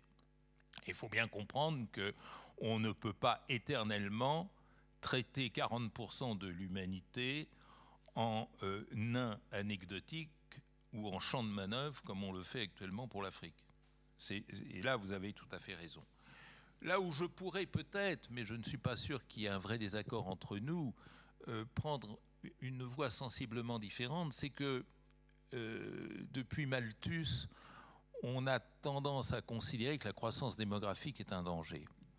Or, euh, les experts en matière de sécurité alimentaire, je voudrais en profiter pour rendre hommage au, personnel euh, du PAM, du Programme alimentaire mondial, de la FAO, mais aussi du PNUD, du Programme des Nations Unies pour le développement, ont très bien montré que le problème est un problème de répartition, ce n'est pas un problème de volume. C'est-à-dire que euh, on peut euh, répartir différemment les ressources et surtout les gérer de manière bien plus pertinente. Le gaspillage des ressources, et notamment des ressources alimentaires, est quelque chose de gigantesque, absolument gigantesque, et qui pourrait pallier cette catastrophe que constituent ces 10 millions de, morts par an et ces 825 millions l'an dernier, c'est en train d'atteindre le milliard de euh, personnes mal nourries. Euh, bon, je pourrais me lancer dans des formules démagogiques du style euh, redistribuer l'argent des funérailles de la reine d'Angleterre et vous sauverez. Ben oui, et vous, vous sauverez une bonne partie de, l'humanité affamée. Mais c'est trop facile de dire ça. je pense que vous avez tout à fait raison euh, d'insister sur cet indicateur, de voir comment euh, il crée des situations extrêmement euh, intéressantes, je ne dis pas dangereuses, intéressantes. Par exemple, au Niger, plus de 50% de la population a moins de 18 ans. Or, il n'y a pratiquement pas d'emploi. Il n'y a pratiquement pas d'emploi. Donc, qu'est-ce que vous faites quand vous êtes un jeune Nigérien en fin d'études secondaires? Eh bien, vous avez le choix entre deux options. Soit de venir, soit migrer, et traverser la Méditerranée avec le risque de finir comme 50 000 d'entre eux depuis euh, l'an 2000, c'est-à-dire au fond des eaux, soit de devenir enfant soldat, qui est l'un des débouchés les professionnels les plus prometteurs en Afrique aujourd'hui. Vous comprenez ce que ça veut dire, ce genre de choses? Il y a 400 000 enfants soldats en Afrique. 400 000 enfants soldats. C'est-à-dire que c'est un emploi parmi les plus courus et l'une des façons, pardon de mon cynisme, euh, de régler le problème du chômage en Afrique. Si les jeunes ne migrent pas, ils deviennent enfants soldats. Et venir enfant soldat, c'est très rentable, parce que vous êtes logé, nourri, euh, euh, vêtu, et en plus de ça, on vous met une Kalachnikov sur l'épaule, ce qui vous donne l'impression enfin d'exister. Bon, donc tout ça, et vous avez parfaitement raison, doit être géré. Je n'entends jamais, je n'entends jamais parler des enfants soldats à la télévision. Or, c'est un des points majeurs. Et que dire des jeunes filles soldats? Vous savez le cycle des jeunes filles soldats en Afrique. Vous êtes jeune fille de 14 ans, vous êtes violée par des miliciens, donc votre famille ne vous accepte plus chez vous, vous les avez déshonorées pour filles. Bon. Et vous n'avez plus d'autre choix que de vous engager dans la milice de ceux qui vous ont violé. Ça, c'est un phénomène extrêmement courant en République démocratique du Congo vous imaginez à quoi peut servir une jeune fille enrôlée dans ce genre de milice, ce qu'elle devienne, dans l'indifférence générale de euh, notre belle humanité. Quelquefois, certaines prennent aussi les armes, mais ce n'est pas le cas le plus courant. Donc, vous voyez, euh, et là, je voudrais rendre hommage au PNUD qui a fait un gros travail là-dessus, et aussi euh, à l'OIM l'Office international des migrations, euh, c'est des choses qui se, qui se mettent en marche, mais qu'il ne faut pas dramatiser. Je pense qu'une démographie bien gérée, et vous avez raison, elle ne peut être bien gérée qu'à l'échelle globale, vient, euh, je dirais, euh, donner cette profondeur systémique aux risques sociaux globaux dont je parlais tout à l'heure. Alors l'écologie, bien sûr, je crois d'ailleurs en avoir beaucoup parlé, moi je crois que c'est le moteur. Hein, même s'il y a encore des gens qui vous disent euh, ah bah non, euh, c'est tout ça c'est des histoires. Enfin, l'éco-scepticisme reste encore euh, très très courant. Là où je suis en léger désaccord, si je vous ai bien compris avec ce que vous avez dit, c'est que vous dites que l'écologie et l'évolution de l'écologie risque de nuire à la fluidité. Non, je ne crois pas. Je crois que c'est exactement le contraire. C'est-à-dire le péril écologique oblige de plus en plus les États à passer euh, des accords de connivence entre eux. Euh, regardez le jeu euh, qu'il y a autour des Émirats arabes unis, autour de l'Arabie saoudite, autour d'un pays que j'ai visité récemment, qui est l'Azerbaïdjan, par exemple, où Madame von der Leyen est allée visiter pour... alors c'est assez spécial que l'Europe aille courtiser l'Azerbaïdjan, ennemi de l'Arménie, qui est au centre même des, des préoccupations en Europe. Vous voyez, justement, je crois que face à cette complexification du monde, liée notamment au désastre écologique, les États vont être de plus en plus amenés à avoir des politiques étrangères de, fluidité. Voilà.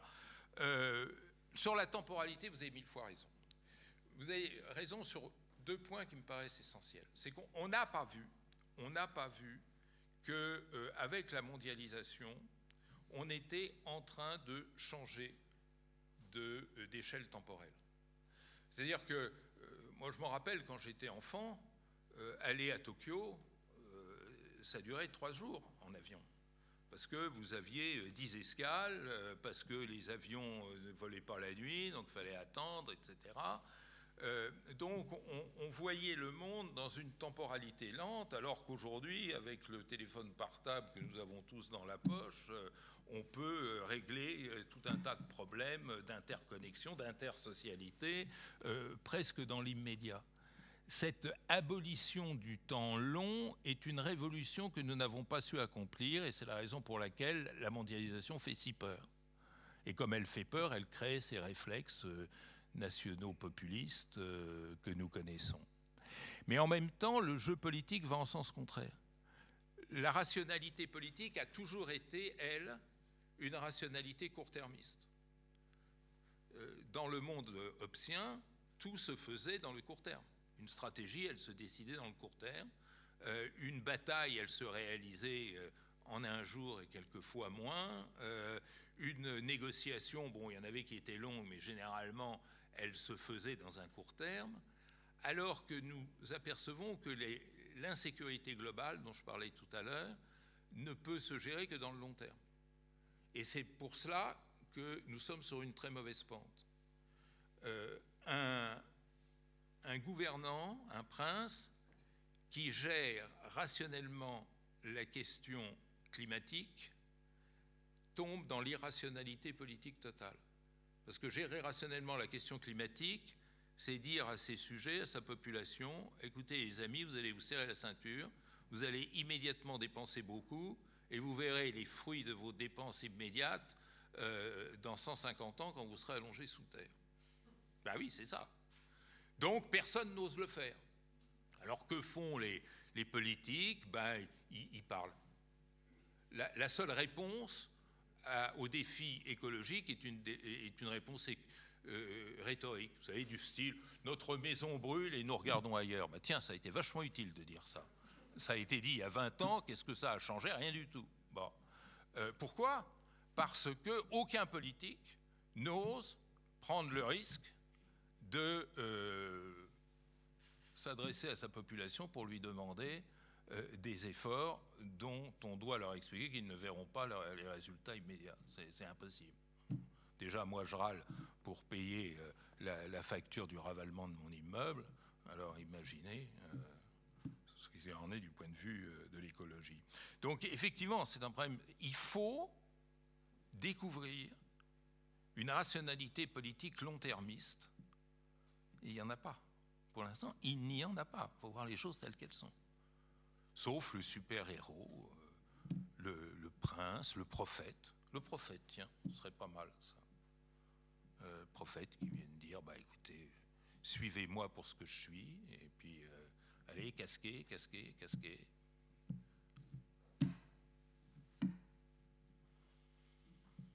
Merci. Autre question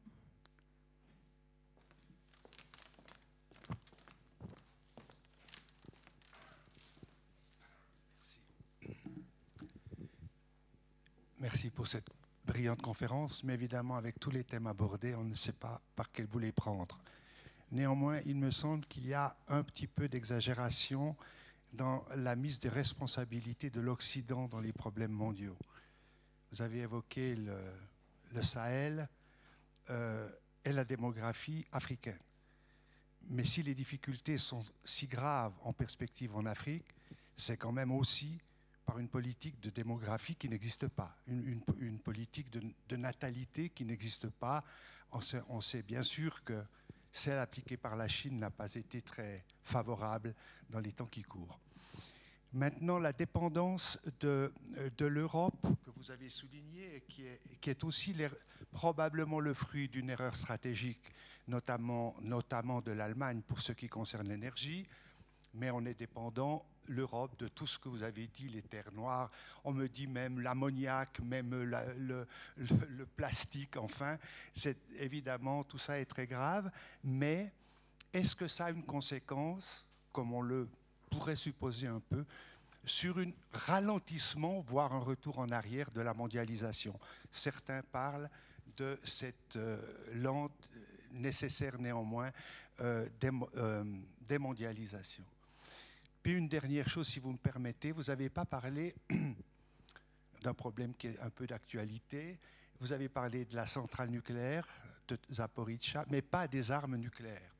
Or, on entend évidemment, dans le cadre de la discussion sur le problème de sécurité, des problèmes d'une gravité exceptionnelle. Si, si euh, l'Ukraine, plutôt que de céder les armes nucléaires à la Russie pour contre la Crimée, les avait gardées, probablement que l'Ukraine ne serait pas aujourd'hui en, euh, guerre et envahie par l'URSS. Et puis, dernière remarque sur ces bombes. Sur ces bombes. J'entendais quelqu'un nous dire, avec certitude, que très prochainement, ou en tout cas à terme euh, indéterminé mais proche, l'Iran serait possesseur des armes nucléaires et que ça serait avec des conséquences qu'on ne peut pas mesurer sur toute la politique au Moyen-Orient. Est-ce que de tout cela, vous pouvez nous dire quelques mots Je m'excuse, merci. Merci beaucoup, monsieur. Vos, questions sont très très fortes, à tel point que faudrait me réinviter pour que je puisse répondre à vos questions. Euh, alors, euh, sur les responsabilités de l'Occident, d'abord, je trouve qu'il serait temps que l'Occident fasse le bilan critique de euh, ces 50, enfin plus que 50 maintenant, 80 dernières années, c'est-à-dire ce qui nous sépare de, 1945.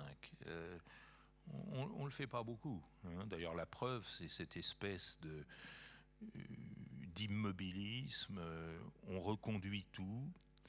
Et cette espèce de bonne conscience qu'on se donne en disant bah, c'est la lutte des démocraties contre les dictatures, ce qui n'est pas vrai.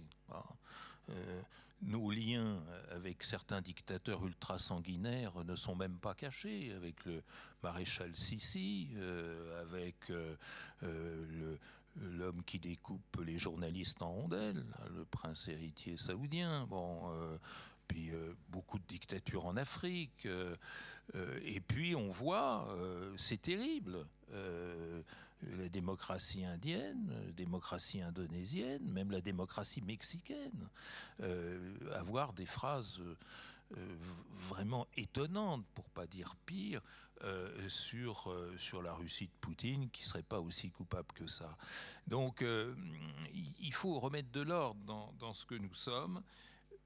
Je pense que euh, pour, concrétiser mon propos et vous répondre directement sur ce point effectivement très important, euh, le, les succès remportés par la Chine, même s'il y aurait beaucoup à dire euh, sur certains revers, et par d'autres émergents, hein, qui, qui, existent aussi, tiennent au fait que ces États ont compris le parti qu'ils pouvaient tirer de la mondialisation.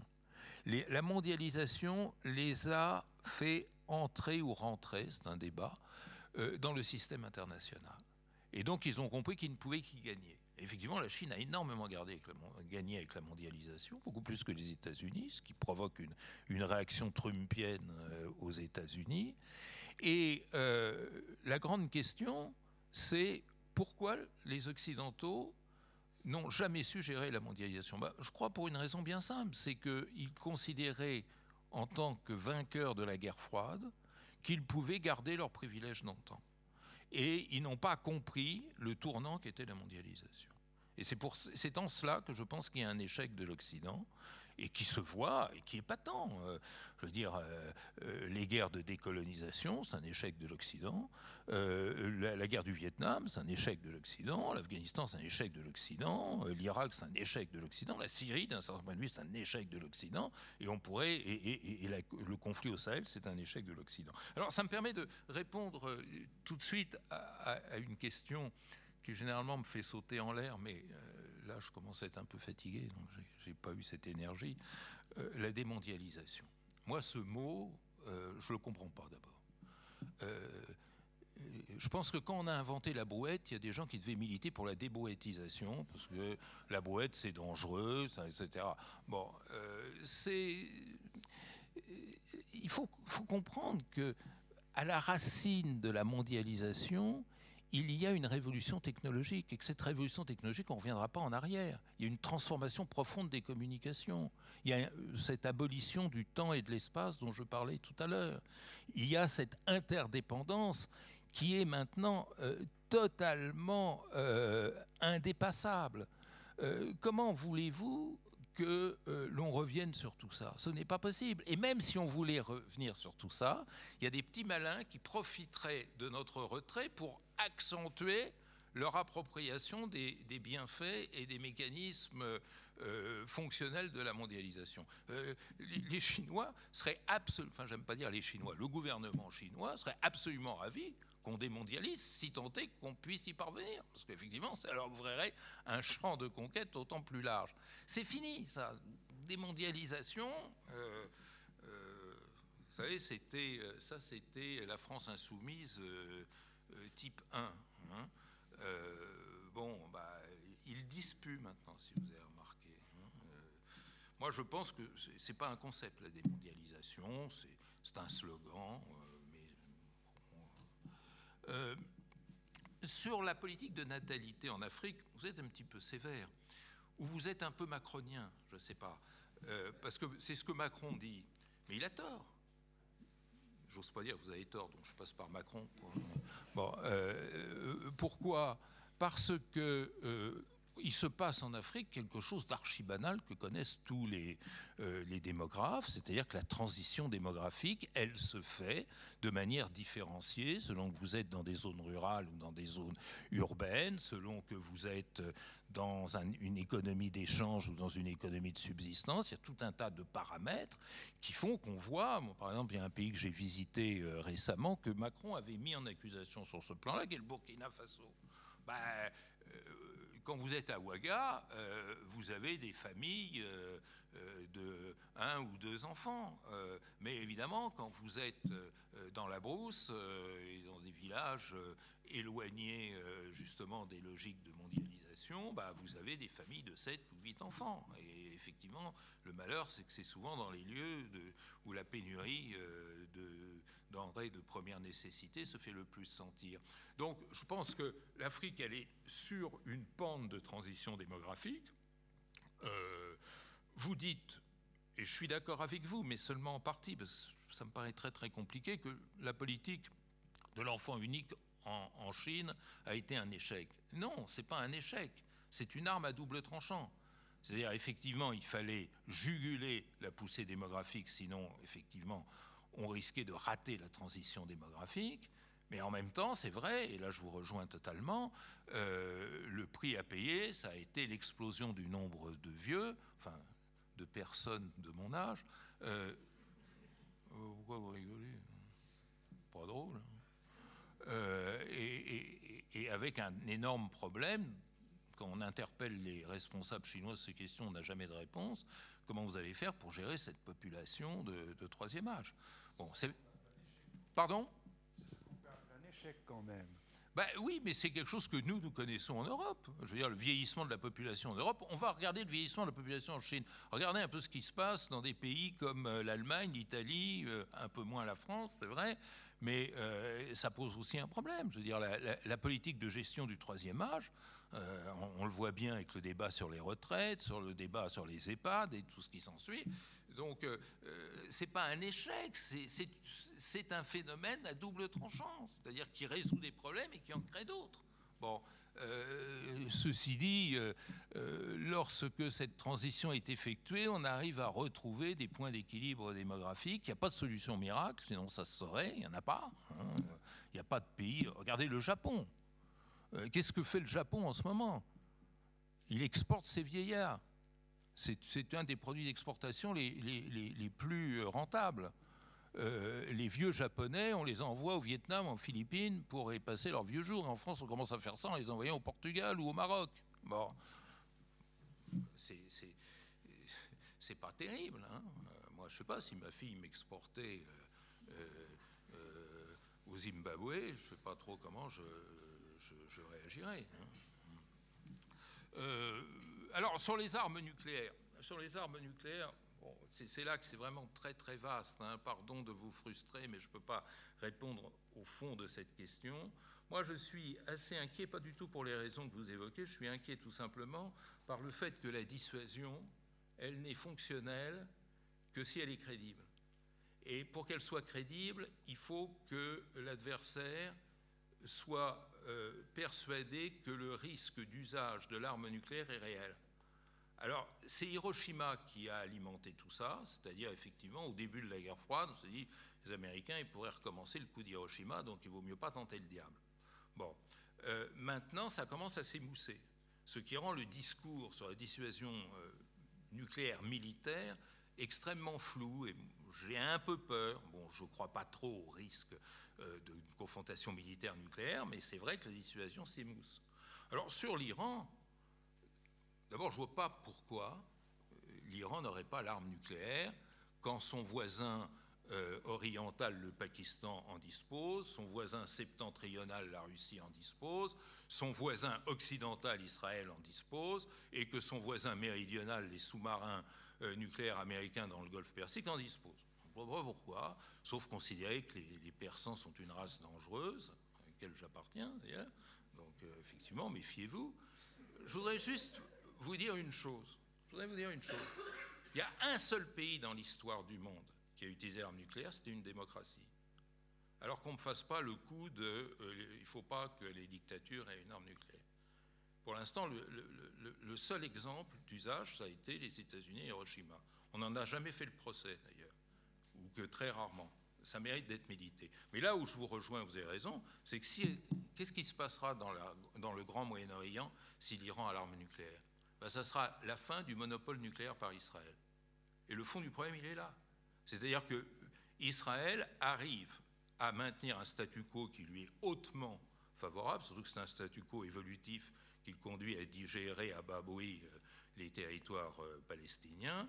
Euh, elle a réussi à faire ça Israël réussit à faire ça grâce à la dissuasion nucléaire, parce que quand vous êtes en monopole de l'arme nucléaire, vous pouvez pratiquement tout faire. C'est exactement d'ailleurs ce que faisaient les États-Unis entre 1945 et 1949, quand ils étaient le seul à en disposer et où Staline était terrorisé. Si Staline s'est retiré d'Azerbaïdjan iranien, c'est parce qu'il avait peur de l'arme nucléaire iranienne.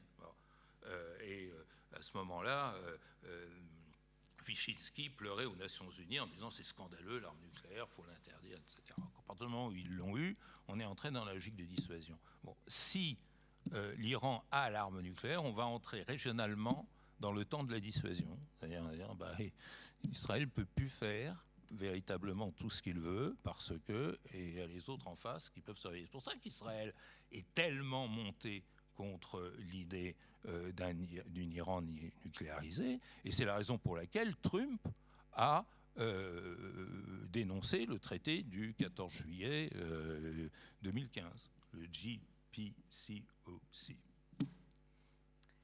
Merci.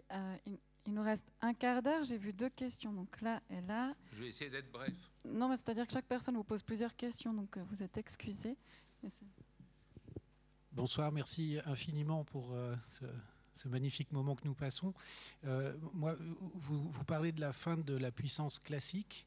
J'aimerais savoir ce que vous pensez de la domination. Qu'est-ce qu'il en reste, notamment, euh, et des moyens de la domination, notamment sur l'idée qui, circule beaucoup en ce moment qu'on fait plus la guerre comme on la faisait autrefois, mais on l'a fait avec plein d'autres manières, avec une dissuasion nucléaire dont on vient de de, parler, euh, on, voit bien que ça devient un peu compliqué de faire de la dissuasion nucléaire, mais par contre de la dissuasion énergétique, euh, de la dissuasion économique. Enfin, on a plein d'autres manières de, de faire la guerre, ce qui fait qu'on ne sait plus très bien à quel moment c'est la guerre, à quel moment c'est la paix. Et euh, il me semble que c'est en lien avec les moyens de la domination. C'est pour ça que je vous posais cette question. Merci. Merci beaucoup. C'est une question effectivement très, très importante, très riche aussi. Euh, la thèse que j'ai développée dans l'hégémonie contestée, c'est de dire que l'hégémonie n'était plus mariable avec la mondialisation précisément à cause de ces logiques d'interdépendance. Quand vous êtes interdépendant, vous n'êtes plus hégémonique. Hein. Et on en voit quelque chose, c'est-à-dire pourquoi l'hégémonie américaine a été mise en échec, pourquoi l'hégémonie euh, européenne occidentale est mise en échec, etc. etc. Donc ça, c'est la réponse globale que je peux donner. Euh, vous, vous, soulevez en, plus euh, un point très important qui est la modalité de l'exercice de, cette domination. Et effectivement, c'est un point dont je n'ai pas du tout parlé qui me paraît très, très important, qui est, j'ai toujours dit, militer pour considérer que euh, cette guerre russo-ukrainienne n'était pas du tout la troisième guerre mondiale, encore un retour si vous voulez, mais était une guerre mondialisée. Ça veut dire quoi? Ça veut dire que euh, ce qu'il y a euh, de plus problématique dans la conflictualité aujourd'hui, c'est que quand vous touchez à un autre État, vous touchez aux 192 autres, ou 191 puisque vous vous excluez. Et l'Occident, là je vais dire du bien des puissances occidentales, a, très bien compris et réagi, je pense, au début du conflit russo-ukrainien, en euh, brandissant une nouvelle arme, ça rejoint ce que vous dites, qui est une forme nouvelle de dissuasion, effectivement, qui est euh, l'arme de l'exclusion. Ce qui est une autre phase de la guerre mondialisée. C'est-à-dire non seulement la guerre est mondialisée parce qu'elle touche tout le monde, mais elle est mondialisée parce que la ressource utilisée par les combattants n'est plus forcément la ressource militaire, mais la ressource de la mondialisation. C'est-à-dire, on a dit à Poutine, si tu continues comme ça, on te vire de la mondialisation. Et je pense que c'était quelque chose de très fort. De très fort, parce que ce n'est pas seulement une exclusion économique, c'est une exclusion de tout. C'est-à-dire euh, de l'exclusion de la culture, euh, des médias, on ferme les médias russes euh, dans le monde, du sport, et ça, les dictateurs, ils n'aiment pas qu'on touche à leurs attributs sportifs. Hein, parce qu'un dictateur a, besoin euh, du sport pour euh, s'affirmer. Rappelez-vous euh, les Jeux de Berlin en 1936 et tout ce qui s'ensuit. Et ça, c'est effectivement cette arme redoutable, arme entre guillemets, parce que ce n'est pas une arme militaire, de l'exclusion. Exclure un État de la mondialisation, c'est l'asphyxier ou l'étrangler. Donc c'est extrêmement dissuasif. Là où Poutine a réagi de manière assez habile, c'est de dire attendez, euh, moi je vais trouver des contournements, je vais trouver des fuites, euh, et effectivement, euh, tout un tas de pays qui ont continué à commercer, d'ailleurs de manière limitée, hein, contrairement à ce qu'on dit, la Chine ne, vend pas tout à la, Russie et fait très attention à ne pas euh, être sanctionnés par les Occidentaux, ce qui mettra en péril leur positionnement dans l'économie mondiale. Vous voyez, tout ça est profondément systémique. Et puis, il a utilisé un autre, euh, un, autre levier qui est très intéressant, qui va être déterminant, qui consiste à dire, euh, mes amis, ou plutôt mes ennemis, si vous continuez tout ce jeu, il va vous retomber sur le pied. Et ce que mise Poutine, c'est que l'exclusion est un coût pour lui, ça c'est absolument évident, et il faut arrêter de nous dire euh, que euh, cette exclusion n'a eu aucun effet sur l'économie russe, ce qui est totalement faux. Hein. Notamment tout ce qui est les secteurs avancés de l'économie russe sont complètement paralysés aujourd'hui, c'est très important. Mais en revanche, il dit mais ça, va finir par vous retomber sur les pieds. Donc il a utilisé l'arme énergétique, mais aussi quantité d'autres armes qui montrent que nous sommes bien dans une logique systémique et euh, il se dit, euh, quand en plein hiver, euh, ils vont péter de froid et qu'en plus de ça, ils vont avoir un effet d'inflation, un effet de renchérissement des coûts de l'énergie, un effet, etc., etc., ils vont céder. Donc c'est une nouvelle, c'est une même pas une nouvelle guerre, c'est une nouvelle conflictualité. C'est ce que j'appelle la guerre mondialisée. C'est la première fois que ça existe, c'est pour ça qu'il n'y a pas de retour, c'est la première fois que ça existe, on ne sait pas qui finalement va y gagner. Moi, mon pari, c'est que de toute façon, euh, Poutine ne gagnera pas. Mais ce n'est pas pour autant que ça sera si simple de la part des, Occidentaux, notamment pour les raisons que j'indiquais tout à l'heure, parce que les Occidentaux n'ont pas su parler aux tiers partis, c'est-à-dire aux, émergents, euh, aux Afro-Asiatiques, euh, pour les mettre de leur côté.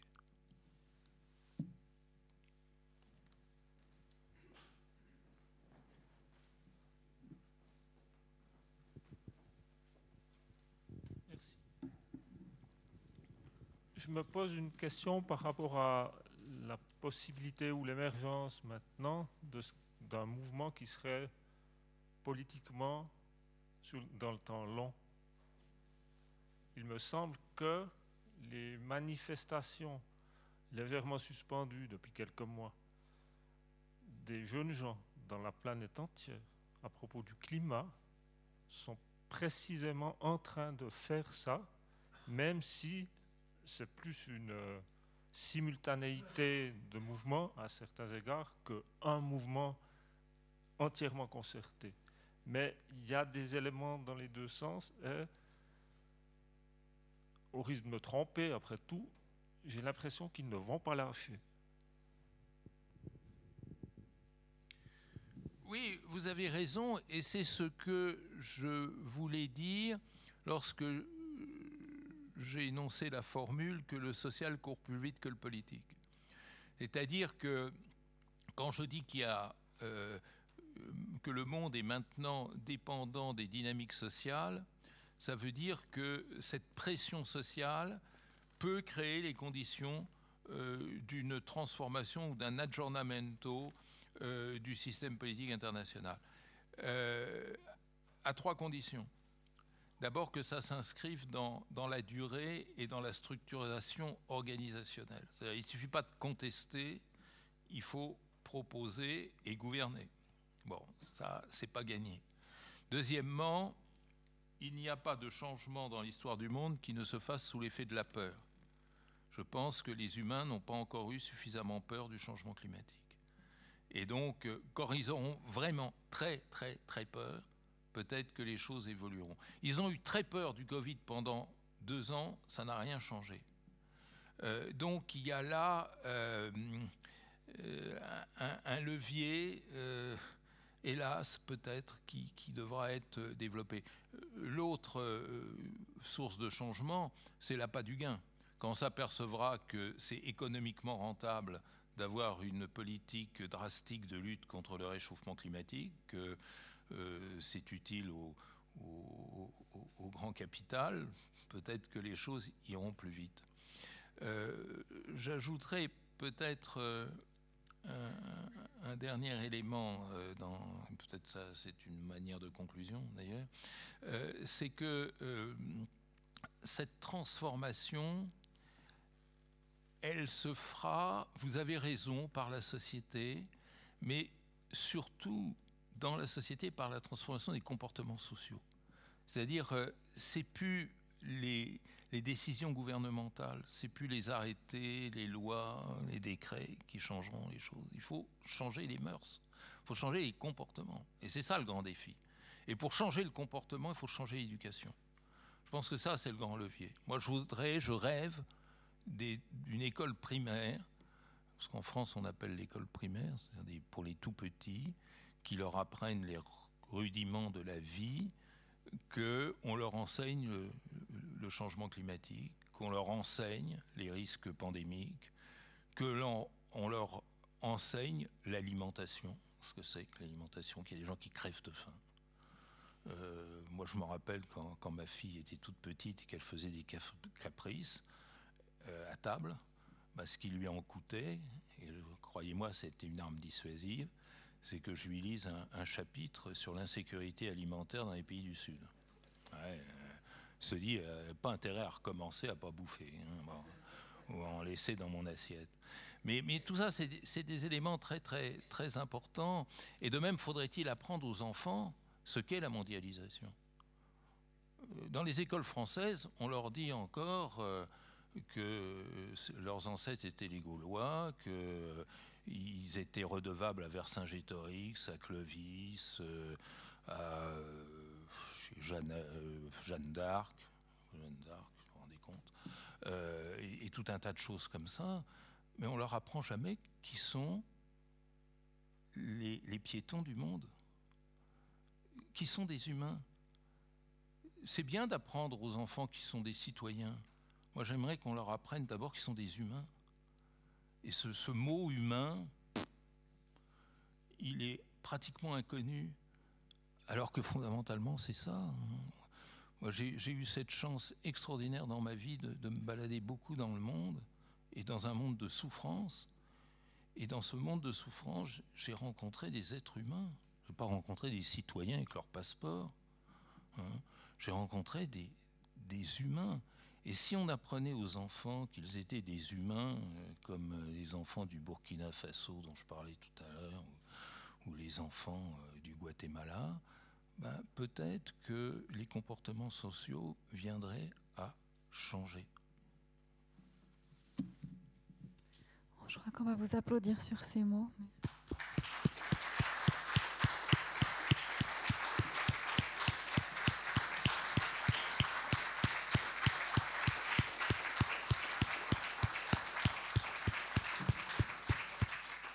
Merci encore, Monsieur Badi, pour votre manière si riche de mettre en perspective les problématiques d'aujourd'hui. La conclusion de votre première partie pouvait sembler peu joyeuse, mais vous m'aviez glissé au restaurant que vous aimez être pessimiste, comme ça on est toujours surpris en bien. Donc je vais citer Edgar Morin de mon libre arbitre en introduction, mais lui aussi disait il reste toujours la possibilité de l'improbable, donc peut-être une gouvernance mondiale et des choses comme ça, même si maintenant tout cela semble assez loin.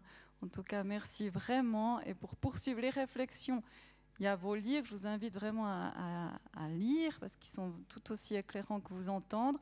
Vous êtes à disposition pour des signatures.